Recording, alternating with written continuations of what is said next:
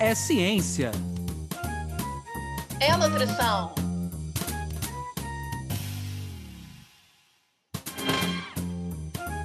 É nutrição.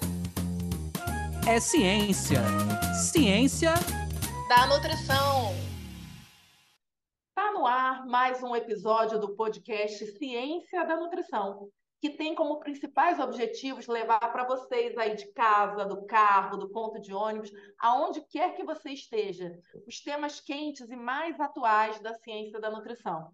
A gente também espera com essa troca, com esse papo regado à ciência de qualidade, te estimular, te influenciar, facilitar a tua vida para que as escolhas mais saudáveis sejam também aquelas mais fáceis e mais prazerosas de se fazer no teu dia a dia.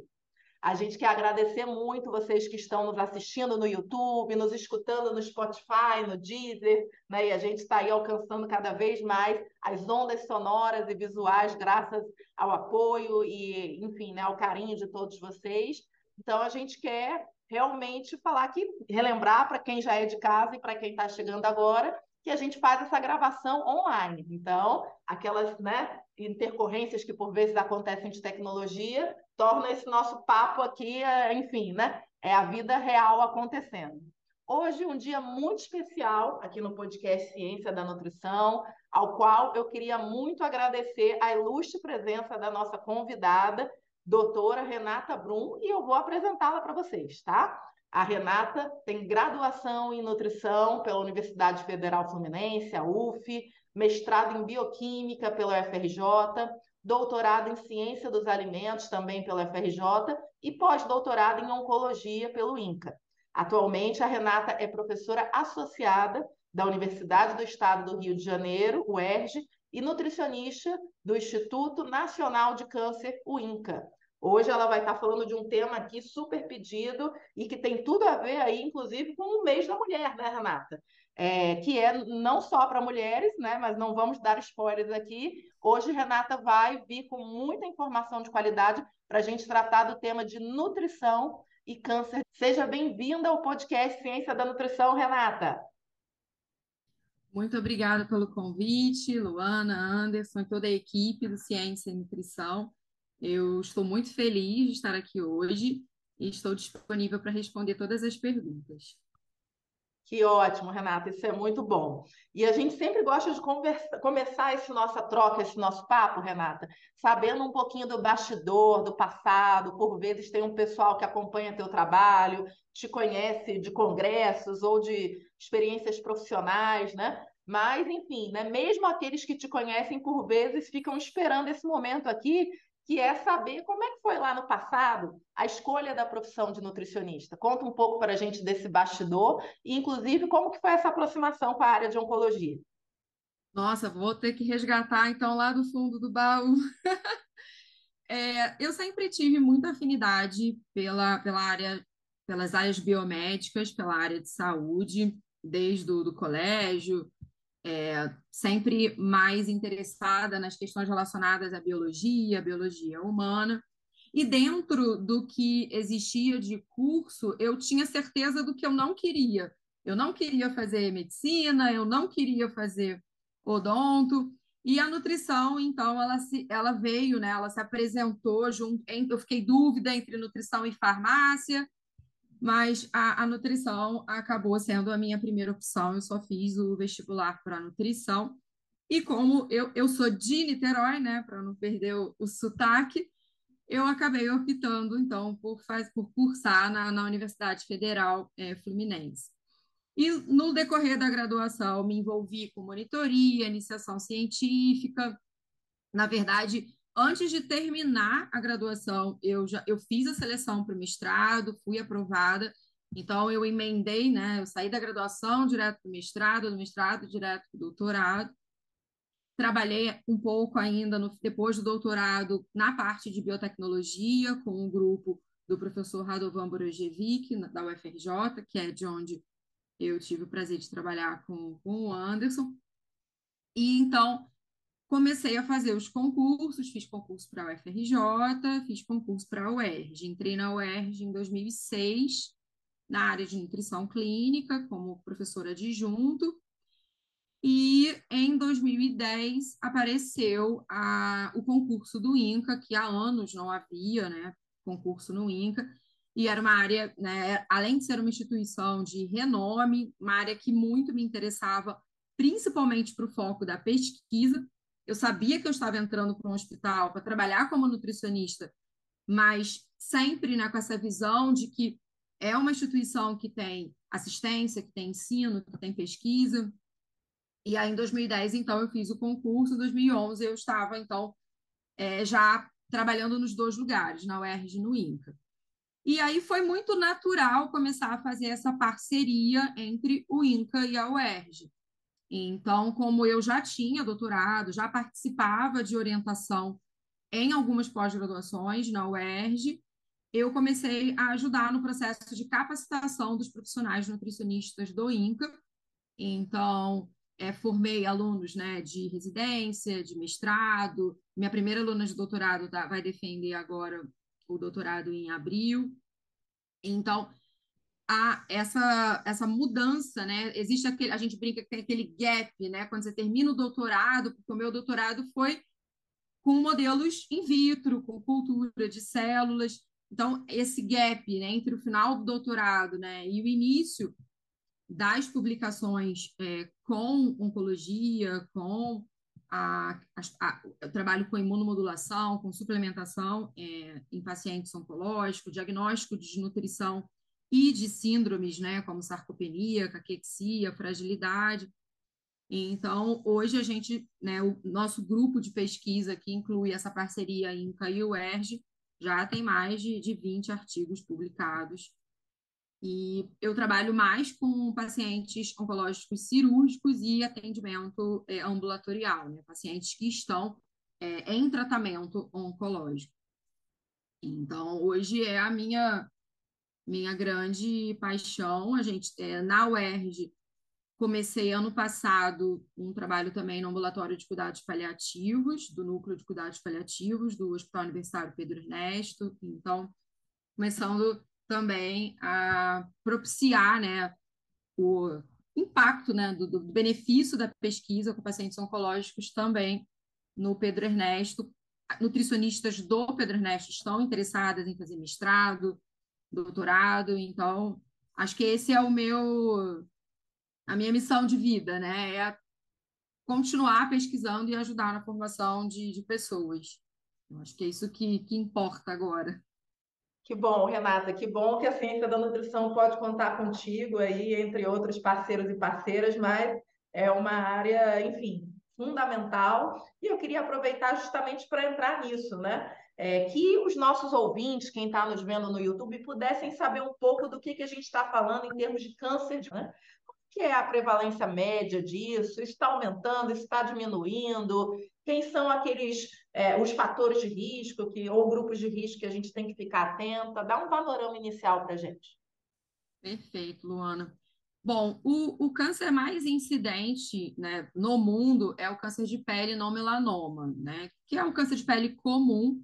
Então, é, no Brasil, ele é também o mais incidente. A gente tem como os principais fatores de risco né, a exposição. E quando a gente separa por sexo, na população feminina, a, a, depois do câncer de pele não melanoma, é o câncer de mama o mais prevalente, e na população masculina, o câncer de próstata, né, que são os dois cânceres é, mais relacionados ao gênero. Então, na população, não que os homens não possam ter câncer de mama, mas é uma, um percentual baixo. Na população feminina, o câncer de mama ele corresponde em torno de 30% de todas, todas as localizações. Então, só para você comparar, o, o terceiro câncer mais incidente é tumor de colo reto, que é em torno de 10, 12%. Então, existe, então, realmente, o câncer de mama é o mais prevalente na população feminina. E quando nós estamos falando de oncologia, a gente tem duas é, dois braços, vamos dizer assim, né? Um braço que é a prevenção, que é tanto a prevenção primária, que é a gente cuidar né, desses fatores de risco para que a gente não tenha a doença, que é a prevenção. E o, uma vez que o, que o câncer está diagnosticado, que a doença está instalada, o tratamento.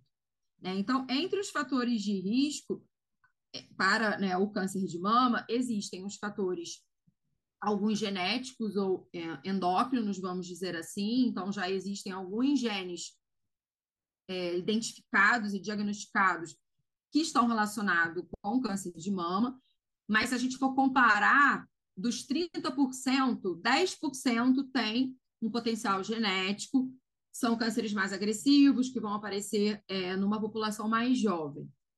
E os outros 20% são cânceres que estão relacionados com o estilo de vida e que têm é, maior tendência de acontecer depois dos 50 anos. Os principais fatores de risco para câncer de mama são obesidade, sedentarismo e a alimentação não saudável, rica em alimentos ultraprocessados, carne vermelha e pobre em é, hortaliças, em verduras, em alimentos é, de origem vegetal. É, então, obesidade e sedentarismo são, assim, os principais fatores de risco, não só para câncer de mama, mas como para quase que uma série aí de cânceres, incluindo próstata, colo e reto. Então, em relação à prevenção, eu acho que esses, esses três pilares, né? Alimentação, obesidade e sedentarismo são, assim, os três pontos mais importantes e com é, confirmação científica e com todas as, as confirmações epidemiológicas possíveis. O câncer de mama, então, ele pode passar por uma questão que quando você já quando o, a mulher ela já apresenta alguma alteração, algum nódulo é, que começa a surgir uma investigação, a gente aí ele, paciente entra, né, a mulher entra numa prevenção secundária. Então, por exemplo, esse nódulo, qual é o tamanho desse nódulo, a classificação de malignidade, que em termos é, de imagem radiológica é dado em BioRads, né? Então, é BioRad 1, é BioRad 2, 3 ou 4. Então, isso, é, pela mamografia, o, o, radiologista vai classificar. Se é um nódulo que não tem é, características invasivas e malignas, essa mulher ela vai entrar em vigilância. Ela vai ter que acompanhar esse, esse nódulo, vai fazer exames a cada seis meses, a cada um ano, e também é importante controlar os fatores de risco, né? Já que você tem um nódulo, é mais importante ainda o foco na, na, no controle dos fatores de risco. E uma vez que esse nódulo ou que essa massa ela já é diagnosticada com características malignas, essa mulher tem que imediatamente é, ser encaminhada para o, o tratamento, que pode ser, é, dependendo do tamanho desse nódulo, Pode ser a cirurgia, que é o tratamento curativo, ou pode ser uma combinação de tratamentos, podendo incluir químio e radioterapia antes ou depois da, da cirurgia. Então, e aí tem todo um, um, um processo, né, de que durante esse tratamento é importante que haja também modificação de estilo de vida, porque uma vez curado, né, o sobrevivente de câncer, ele tem a mesma chance de ter um câncer do que quem nunca teve câncer. Então, o sobrevivente de câncer, ele tem que também depois, né, durante e depois, manter todos esses cuidados em relação a, aos fatores, aos principais fatores de risco. Caramba, Renata, realmente informação muito importante e interessante que você trouxe, principalmente para a gente se ligar né, nessa questão enquanto ciência da nutrição. Me marcou muito quando você falou que dos 30% né, do câncer de mama, 20% desses casos ligados a estilo de vida. Então, assim, temos muito o que fazer juntos, né? Mas por agora eu queria saber da Camila também. Camila, o que está te impactando? O que, que você está achando do episódio de hoje? E principalmente, o que, que você tem de dica, de sugestão para deixar para o pessoal do podcast Ciência da Nutrição? Olá, Luana, olá, Anderson e olá, ouvintes do podcast Ciência da Nutrição. O episódio de hoje está muito especial, pois de fato é muito importante fazermos a nossa parte na conscientização à prevenção oncológica, associando um cuidado com a alimentação e nutrição para prevenir o desenvolvimento do câncer de uma forma geral. Por isso, deixo como dica um consenso do INCA para que você, ouvinte, possa entender um pouco mais sobre esse tema, onde este Consenso Nacional de Nutrição Oncológica tem como objetivo homogeneizar as condutas nutricionais na assistência ao indivíduo com câncer. Para conferir, basta acessar o nosso site www.cienciadanutrição.com.br, tudo junto e sem acento, e assim você confere dicas desse episódio e de episódios anteriores. Não deixe de conferir. Obrigada, Camila. Renata, então agora eu estava querendo fazer o seguinte, né? Você já deu a cola para gente que você lida com essa questão do tratamento, da ponta, né? Mas tem uma questão que a gente recebe muitos questionamentos, né? E percebe em redes sociais, em outros canais, muitas dúvidas relacionadas à própria parte da prevenção também. E eu acho que a ciência da nutrição ela vem ampliando para além do olhar do nutriente do alimento, né? E chegando cada vez mais também na forma de preparo, na forma de consumo, na forma de conservação. É, então, assim, se você pudesse dar uma palhinha para gente, né? Como é que os consensos, como é que as pesquisas estão evoluindo, né? O que, que tem de novidade aí em relação à nutrição na prevenção do câncer de mama? Perfeito, Luana. É, infelizmente ou felizmente, não existe uma fórmula mágica, não existe uma dieta mágica de prevenção, que eu vou chegar aqui e vou falar coma Y, X e Z, que você não vai ter nenhum problema. Não, nós é, temos que resgatar os conceitos de alimentação saudável, porque é isso que importa em todo o processo de prevenção. Então, em relação à qualidade dos alimentos. A alimentação mais é, focada em alimentos é, naturais, em natura possível, diminuindo ao máximo o uso de alimentos ultraprocessados. Então, é, a gente sabe, ah, comer pelo menos cinco porções de frutas e hortaliças ao longo do dia. Isso é uma recomendação. Mas como consumir isso? eu vou pegar, vou tomar o suco de caixinha no mercado, que vende lá no, no mercado, e vou usar, vou contar isso como uma porção de fruta. Né? Então, é, a, o, o marketing de alimento ele confunde o consumidor. Porque por mais que eu tenha ali na embalagem um desenho de uma fruta, aquele alimento ele é rico em açúcar, e ele é considerado uma bebida de alta densidade energética, isso é altamente calórico. Então, se não é um suco in natura, feito da própria fruta ou um suco fresco, ele não vai entrar como a sua porção, é, por exemplo, de fruta do dia.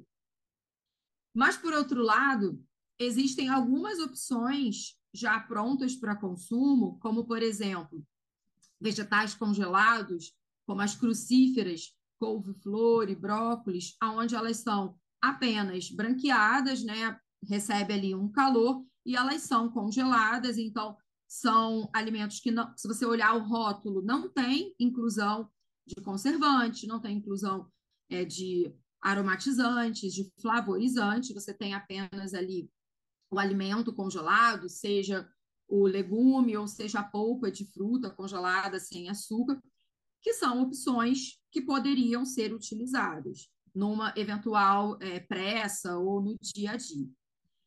Carnes e derivados. A, as carnes, elas precisam ser coccionadas em temperaturas brandas. Altas temperaturas, como fritura ou o cozimento em churrasqueiras, que tem, além do calor, né, o contato com, com fumaça, são tipos de preparações que tem tendência a gerar compostos nocivos, aminas heterocíclicas e outras transformações que também não são é, benéficas.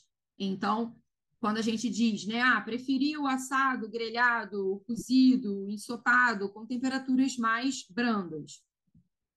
Vou cozinhar a minha carne, vou cozinhar o meu peixe, vou cozinhar o meu frango.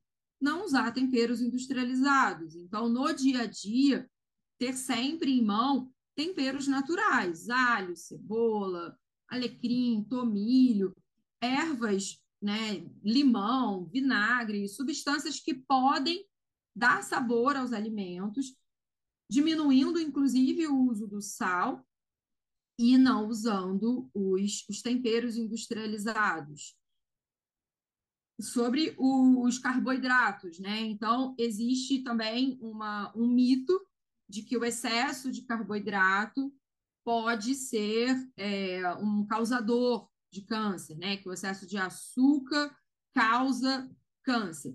Né? Então, quando a gente está falando de carboidrato, a gente está falando de uma classe muito grande de alimentos. Então, açúcar refinado é carboidrato, mas o, o milho, a batata, o arroz também tem carboidrato. Então, preferir o carboidrato mais complexo, de preferência, em termos de prevenção, com é, os integrais, aqueles com, com menos processo de refino possível, e consumir esses alimentos ao longo das refeições, para manter a energia e manter a qualidade dessa dieta, uma variedade nessa dieta. A nossa combinação né, com leguminosas, arroz, feijão. Então, não existe nenhuma dieta é, milagrosa, existe uma dieta organizada, saudável, com menos produtos industrializados e mais alimentos preparados em casa, ou, ou alimentos que facilitam a vida, como um, um legume congelado, ou às vezes até um, um enlatado, um, um, grão de bico enlatado, ou uh, eventualmente né, um atum, uma sardinha enlatada. Algumas que, alguns alimentos processados podem ser incluídos, claro que não no dia a dia, mas é, tentar ter uma dieta mais variada possível.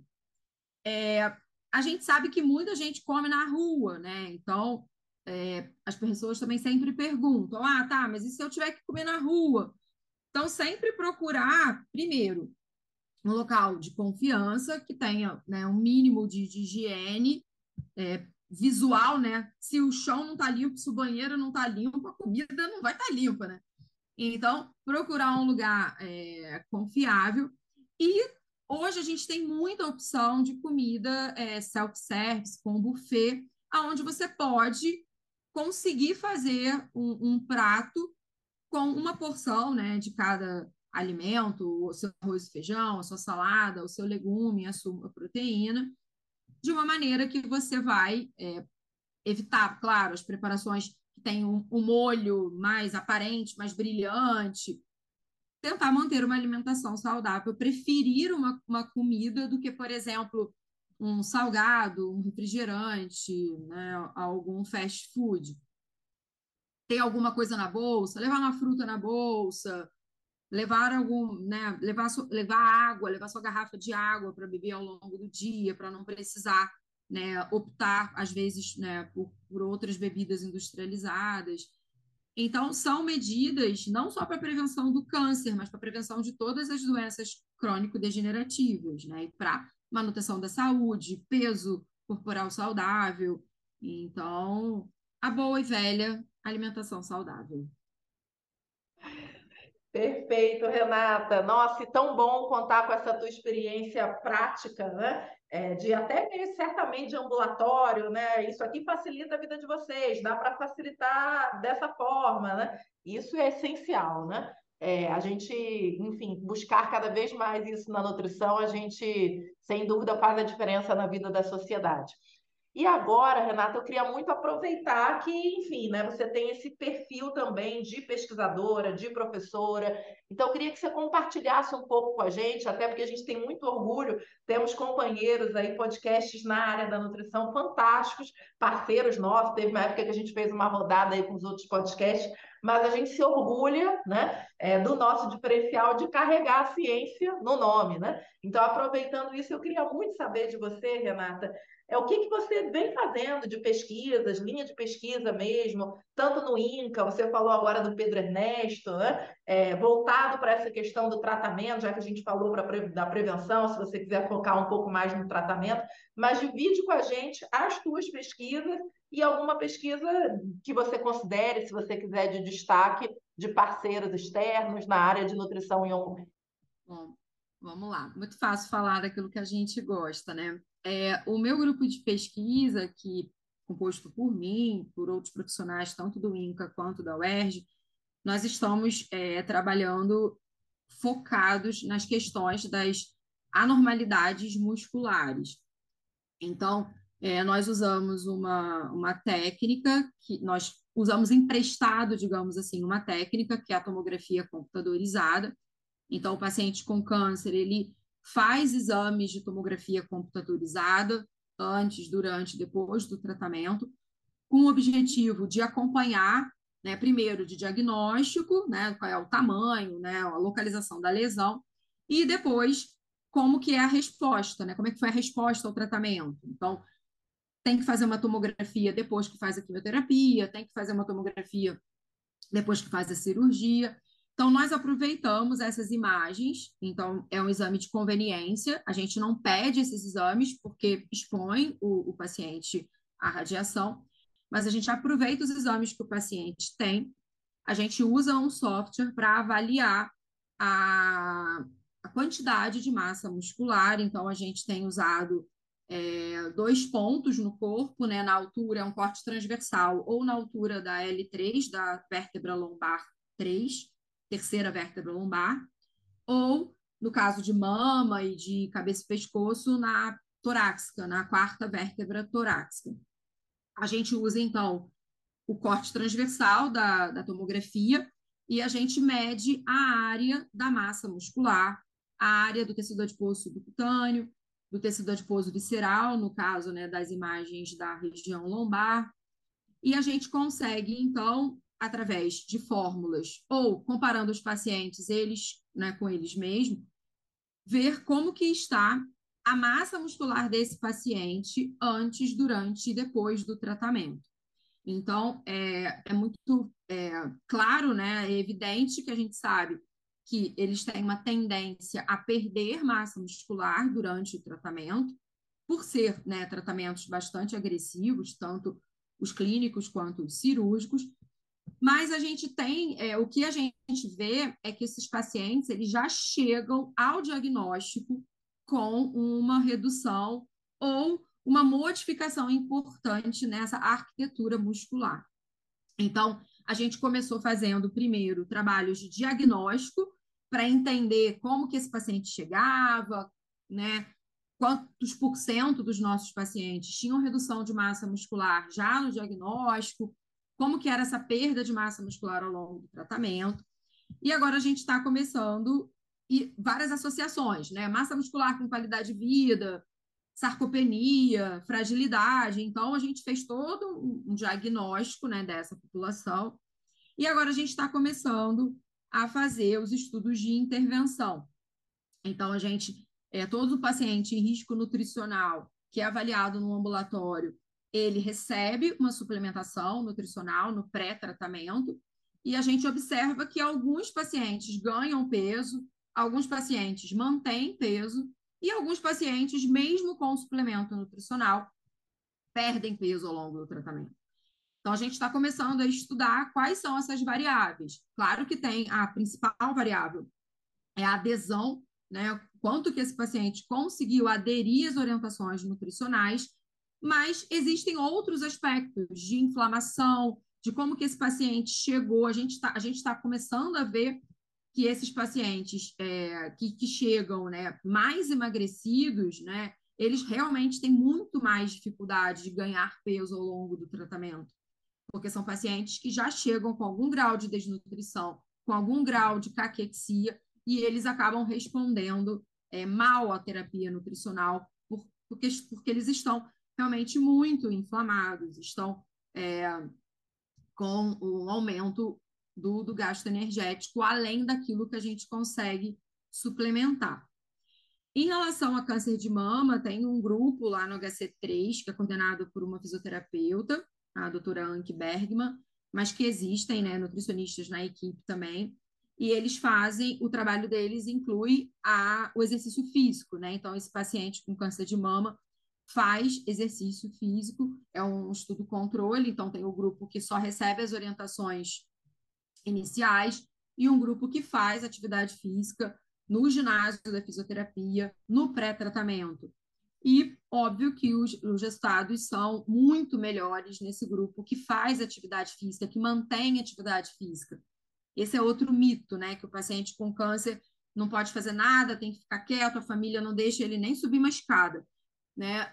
o, a gente tem que incentivar a atividade física, claro que dentro das possibilidades de cada um, isso já está muito bem é, estabelecido, que esse paciente consegue manter alguma atividade física durante o tratamento, ele tem maiores benefícios. E com os nossos pacientes em cuidado paliativo, o objetivo é outro, né? O objetivo é manter a qualidade de vida desses, desses pacientes durante esse processo, né? Já que eles não têm é, perspectivas de um tratamento modificador do curso da doença, que eles possam ter, então, qualidade de vida e independência, né? O máximo de independência possível durante o, durante a, a vida, né? Durante esse período pós-tratamento. Então, a gente também trabalha com orientações nutricionais, principalmente para os sintomas que mais incomodam esses pacientes, né? Então, são pacientes que precisam de um manejo de dor, então toda a equipe médica tem, né, é uma das maiores preocupações é que esse paciente não, não, não sinta dor constantemente, mas os remédios para dor causam constipação, causam náusea, causam enjoo, causam vômito. Então, o profissional nutricionista ele entra tentando amenizar esses sintomas e propiciando, então, uma melhor qualidade de vida, uma alimentação mais próxima é, do, do ideal, do normal para esse paciente, para que ele possa comer com a família, ficar com os filhos. Então, é, dependendo da, de que fase é o, a pesquisa, né? Se a gente está falando do pré-tratamento, o foco é recuperação, ganho de massa muscular, se a gente está falando de um paciente de cuidado paliativo, a gente vai fazer intervenção, mas a medida, né, o que a gente mede em pesquisa já é, já é outra, qualidade de vida. Né? Então, hoje a gente tem essas duas frentes de trabalho. A frente de recuperação nutricional desse paciente que está né, ali no processo curativo e a frente mais relacionado à qualidade de vida em cuidados paliativos. Caramba, Renata, que ótimo, né? Ver assim como é importante essa rede de pesquisa, de parceiros, de instituições, né? Porque realmente vocês estão abarcando partes fundamentais, né? E os dois eixos da pesquisa se complementam lindamente, né? Bom saber que vocês estão utilizando é, esse próprio recurso do hospital, né, para tornar ainda mais fidedigna, mais é, personalizada a avaliação nutricional desses pacientes. Ótimo saber que estão ali, né, olhando também suplementação, cuidados paliativos, atividade física, né, valorizando esse olhar multi. Então, assim, fico muito orgulhosa, né? E, enfim, né, certamente vocês é, têm, vão ter acesso aí a estudos, pesquisas da Renata e do grupo. É, mas por agora eu queria muito entrar, Renata, numa parte, enfim, mais é, enfim, mais criativa do nosso podcast. E aí, para isso, eu peço para que a nossa equipe projete a imagem que você escolheu, né, que te remetesse ou à ciência da nutrição, ou ao episódio de hoje, ou alguma reflexão que você quer fazer. O pessoal que está vendo no YouTube já está conseguindo ter acesso. O pessoal que está nos escutando pode acessar e ver a imagem pelo site cienciadanutrição.com.br. Diga lá, Renata. Bom, vamos lá. Para mim, a nutrição, na verdade, assim, não só a nutrição, né? Na verdade, pra, eu tenho aprendido isso também, né? No dia a dia, mas a nutrição e a vida, para mim, é um equilíbrio. Eu acho que não existe, é, a gente não pode ser radical em algumas coisas. Então, por exemplo, os pacientes em cuidados paliativos, é, existem algumas questões que de orientação nutricional, por exemplo, que você não, que você não, não, não vai precisar interferir naquele momento, porque o teu foco é outro, o teu foco é qualidade de vida.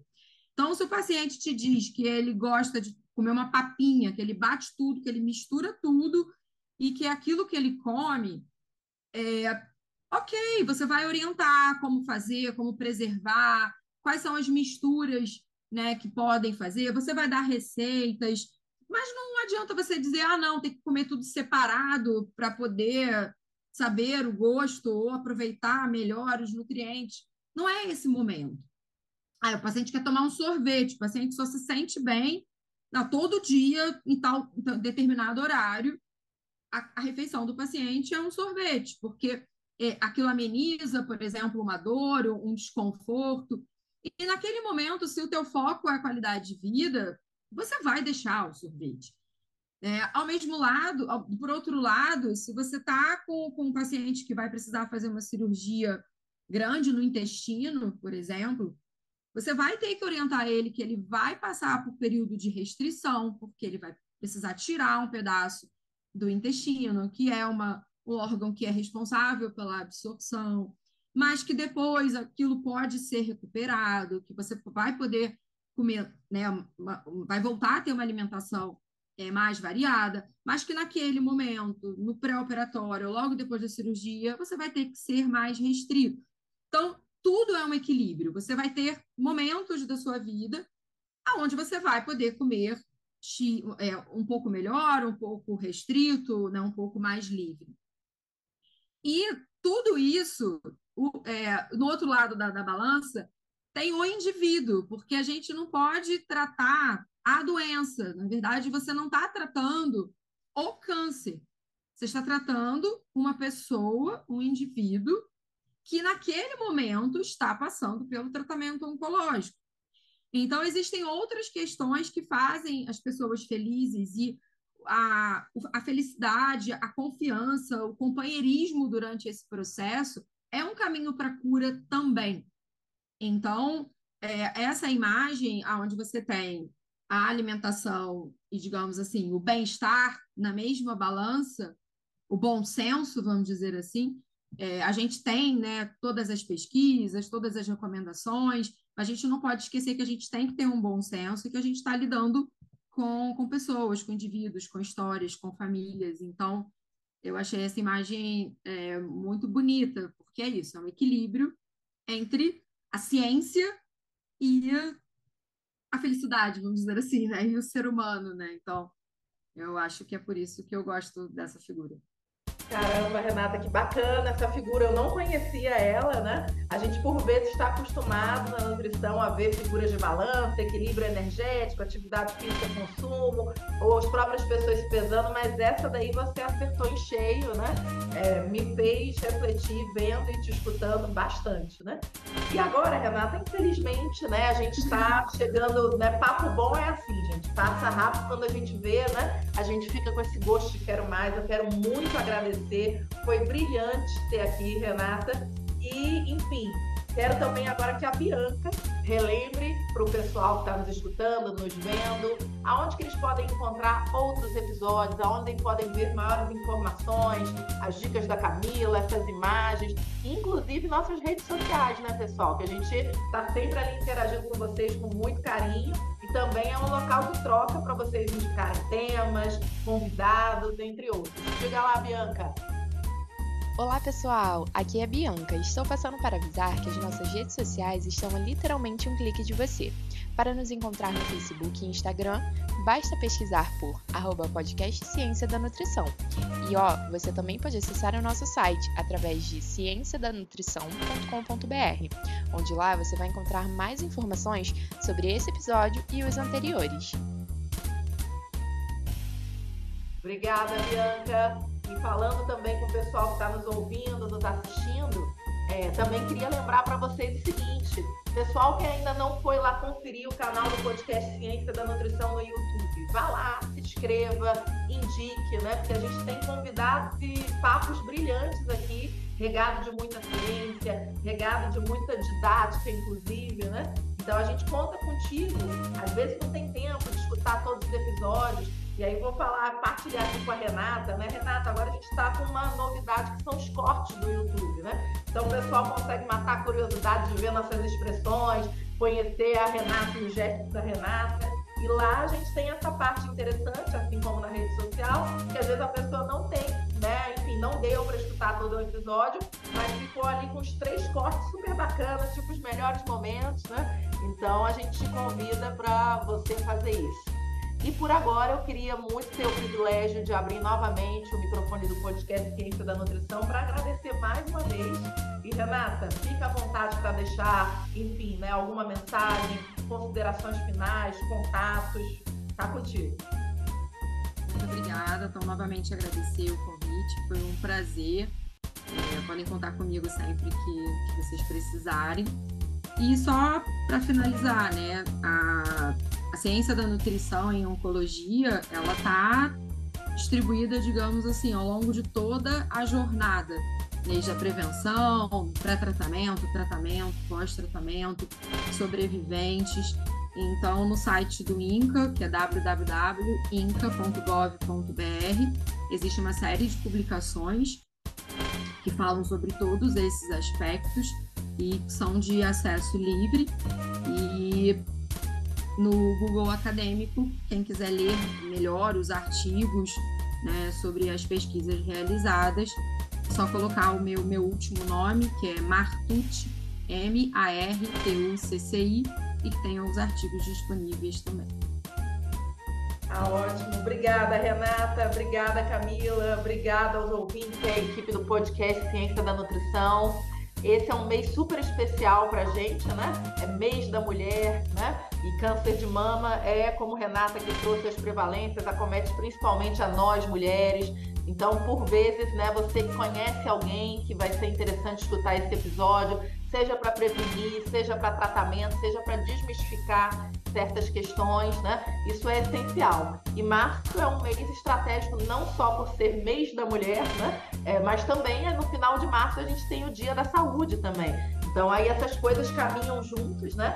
E pegando um gancho do que Renata trouxe, que eu acho que marcou muito o começo e o final do episódio, Renata, é, tanto na, naquela questão que você foi dando orientações do, do dia a dia de alimentação, quanto até nessa hora da imagem, me marcou muito a palavra equilíbrio, né? Equilíbrio para a tua realidade.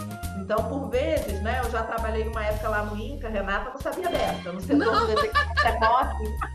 setor de detecção precoce há 10 anos, na época do meu doutorado de epidemia lá com os bancos de dados Ciscola e Cismana, né? E aí, enfim, daí ficava pertinho ali da nutrição, ei, quero fazer pesquisa com vocês, né? Mas, enfim, lembro muito bem que, é, enfim, desde essa época permeava também essa questão do, do equilíbrio, né? Por vezes a mulher vai fazer um exame, tem ali uma alteração que necessariamente não é um câncer, mas já dá aquela assustada, né? E tem mulheres que têm esse diagnóstico confirmado, e tem mulheres que por vezes têm que, enfim, né? É, fazer uma retirada de quadrante, mas hoje a área da saúde vem evoluindo de tal forma que se você consegue passar por esses momentos, sejam mais desafiadores ou um pouco menos, com qualidade de vida, né? É, e aí o que Renata fala é maravilhoso, né? Que é com equilíbrio para a sua realidade, para o seu momento, para a sua possibilidade financeira, entre outros. Equilíbrio. Conte com o podcast Ciência da Nutrição para que a gente possa te ajudar a equilibrar esses momentos alegres, desafiadores e necessários de, da trajetória de cada um de nós. Obrigada a todos vocês. Podcast Ciência da Nutrição.